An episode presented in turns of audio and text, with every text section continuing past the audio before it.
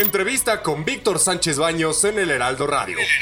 98.5 FM en la Ciudad de México y tu repetidora local. Y miren, ya está por la vía telefónica y le agradezco muchísimo a Gustavo Irales, quien es militante de la Liga Comunista 23 de septiembre y miembro del Comité Central del Partido Socialista Unificado de México, el PESUM, de hace algunos años. Hola, ¿qué tal Gustavo? ¿Cómo estás? Muy buenas noches. Muy bien, buenas noches, gracias.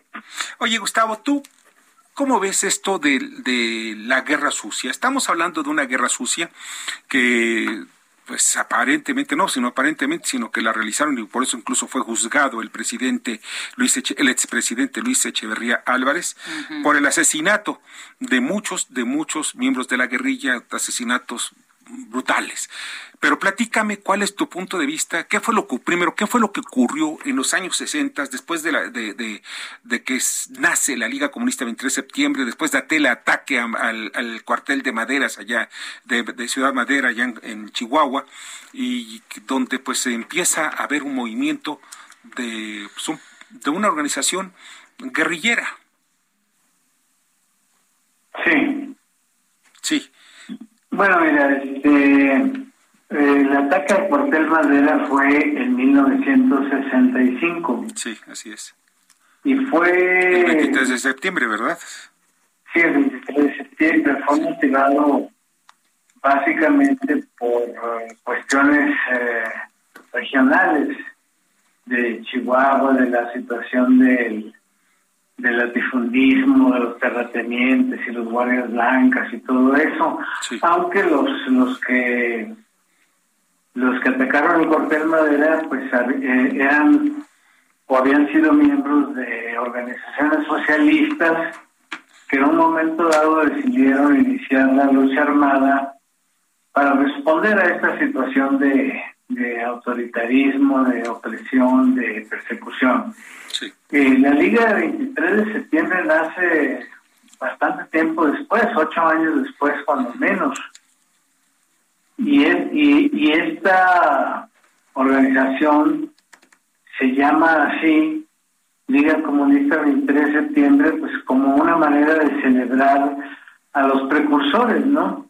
A los que atacaron el cuartel Madera el 23 de septiembre del 65. Y a partir de ahí eh, eh, hubo una represión, Gustavo, de parte del Estado, de parte de, más que nada del gobierno, la del 65, dices? No, no, estoy hablando de la Liga Comunista, porque fue una ah, de las organizaciones guerrilleras, entre ellas surgió el, Partido del Pueblo, el EPR, etcétera.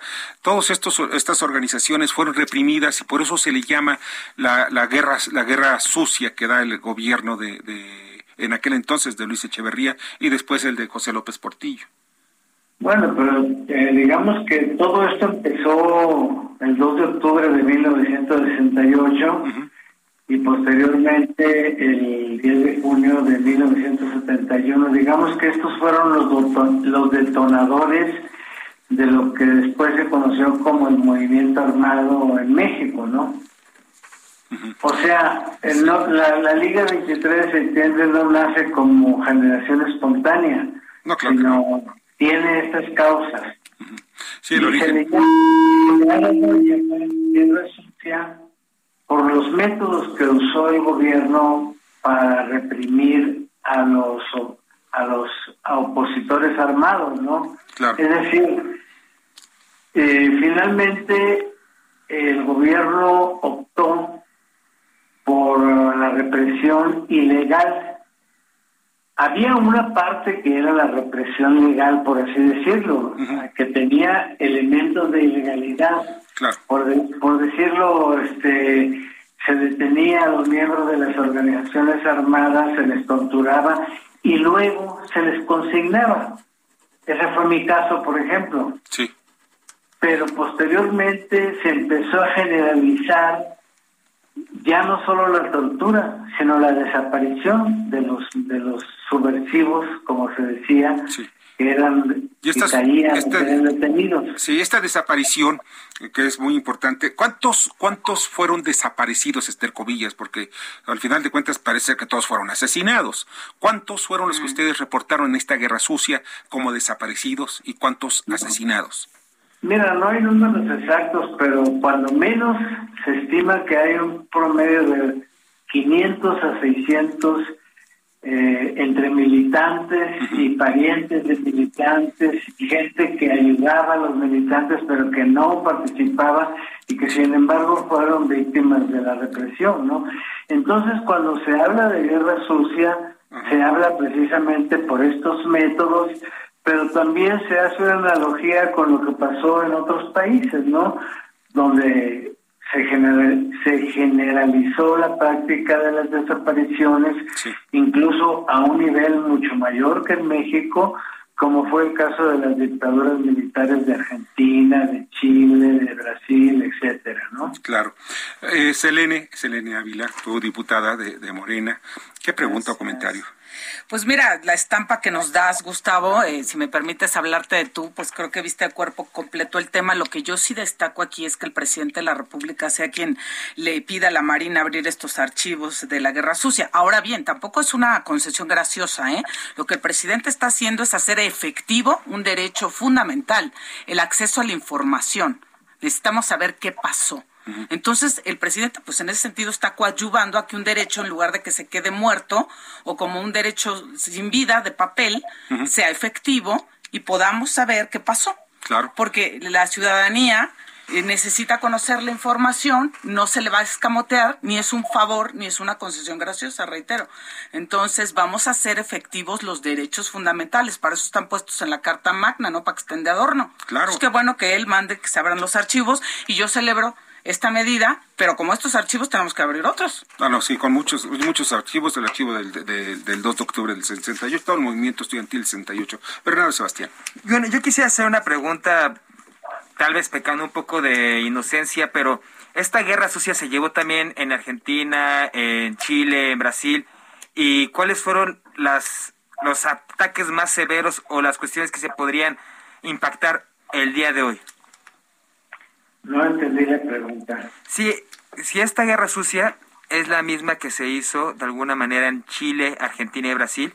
O sea, con las mismas implicaciones, con el mismo número de muertos o similares y de desaparecidos, o fue, fue diferente, o, había una línea o algún esquema similar.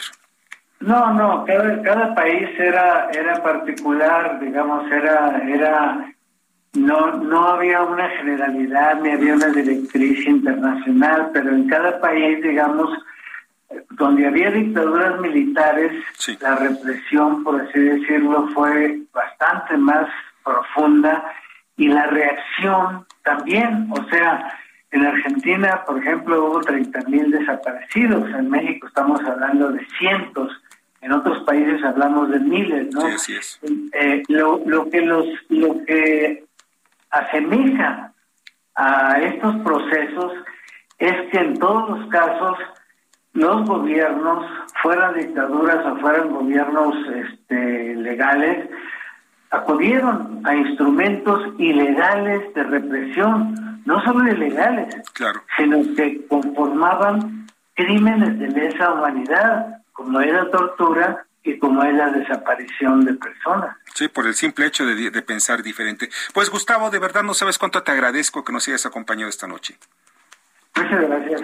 Pásala muy bien y mucha suerte. Gustavo Irales, ex militante de la Liga Comunista Así lo escuchaste con Víctor Sánchez Baños en el Heraldo Radio. 98.5 FM de la Ciudad de México y tu repetidora local. Lunes, martes, miércoles y viernes, 10 de la noche, tiempo del centro de México.